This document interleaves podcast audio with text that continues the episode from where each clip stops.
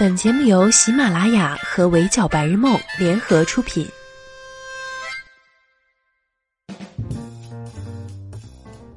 闹钟只能叫你起床，我负责叫醒梦想。Hello，大家好，欢迎收听本期的 Madam 神侃娱乐圈，我是 Madam 九九。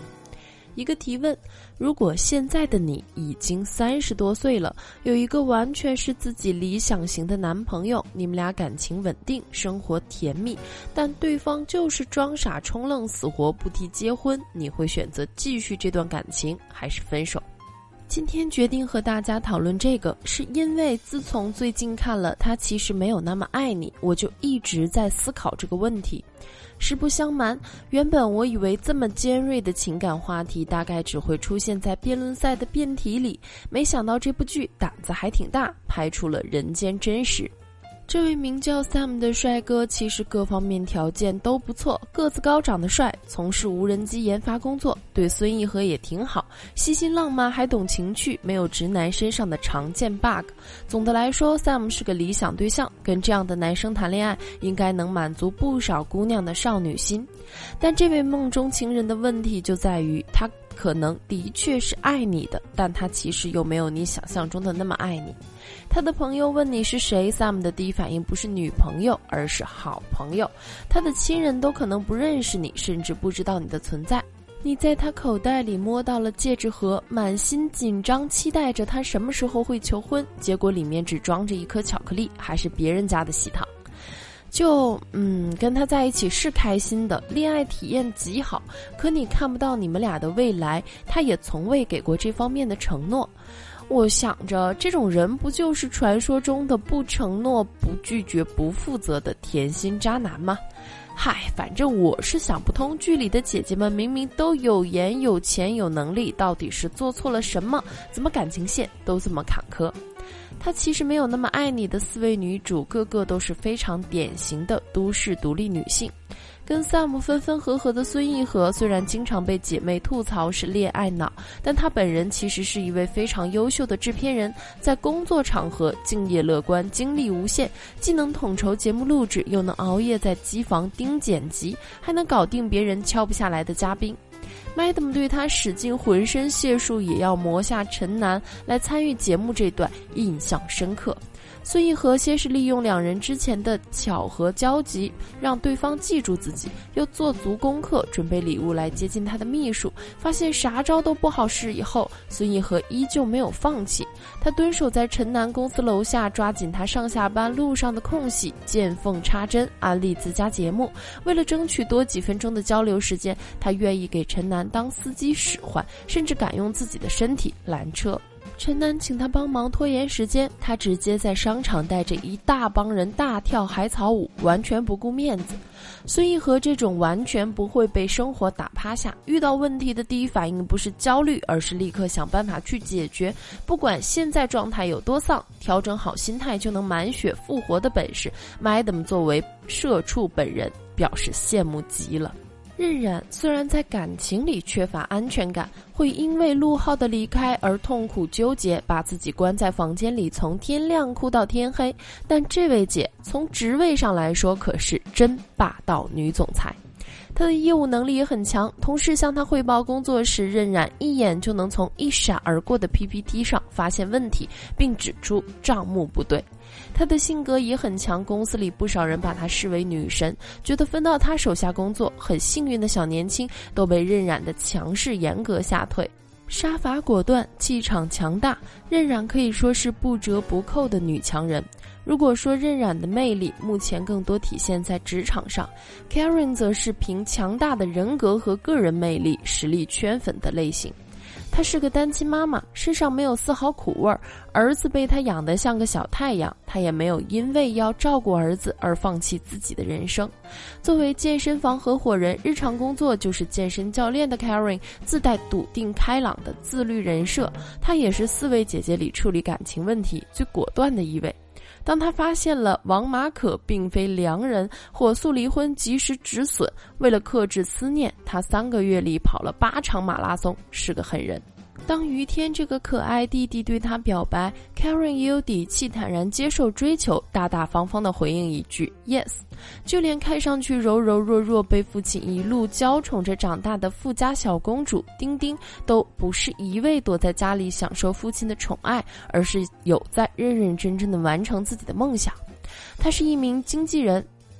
为了把自己带的练习生打造成男子天团，他会亲自选人、拉投资、盯行程，提供稳定的物质条件，让练习生们专注排练，联系最好的音乐人帮他们出专辑，全程温柔鼓励，全力以赴。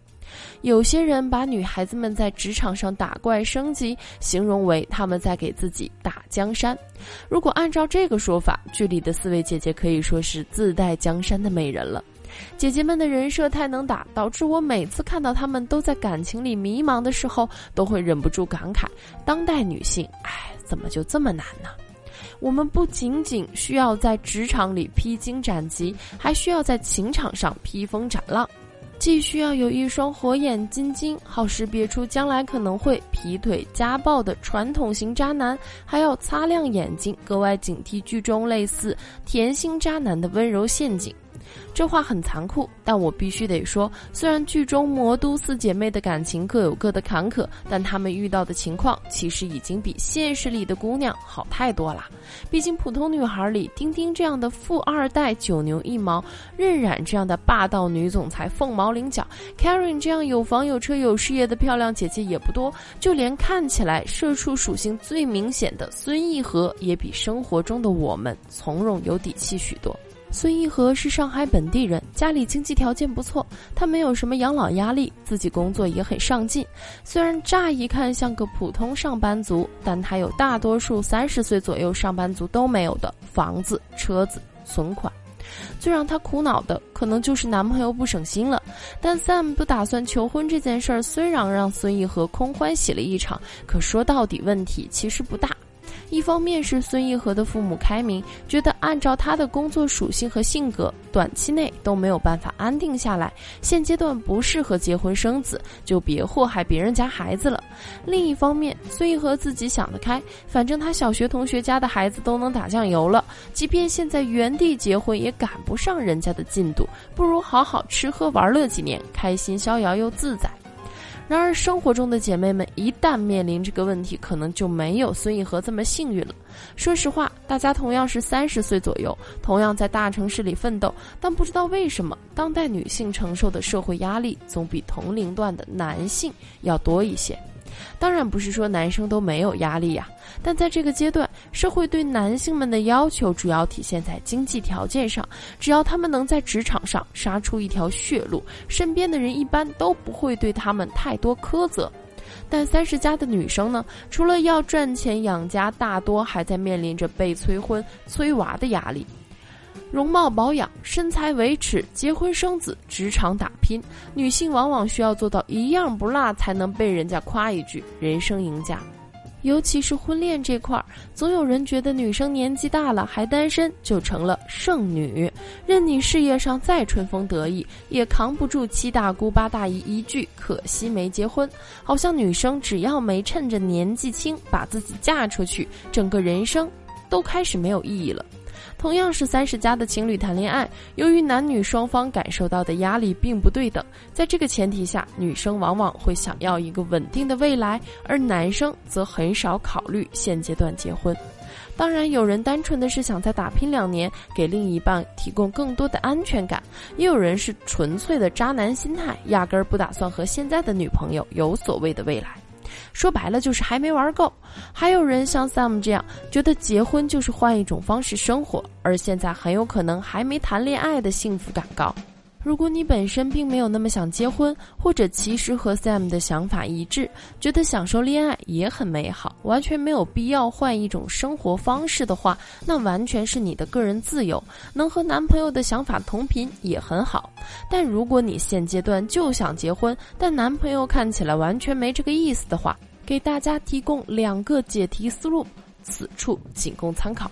要么和对方摊牌沟通，但要做好承受被分手的风险和心理准备；要么放弃这个拖着自己的男朋友，咱们大可以及时止损，换一个适婚对象。不知道有没有跟我一样在追他其实没有那么爱你的姐妹？Madam 思考这个问题蛮久了，也很好奇大家的答案。如果你是孙艺和，或者你本人此刻正在面临孙艺和的难题，有这么一个合拍浪漫的理想男友，但对方就是死活不提结婚，你会选择继续这段感情，还是分手呢？欢迎大家在节目下方留言，或者在评论区发表你的看法。好了，以上就是本期节目的全部内容，也欢迎收听的小耳朵们留言评论，关注微信公众号“微教白日梦”，我是主播九九，我们下期不见不散喽，拜。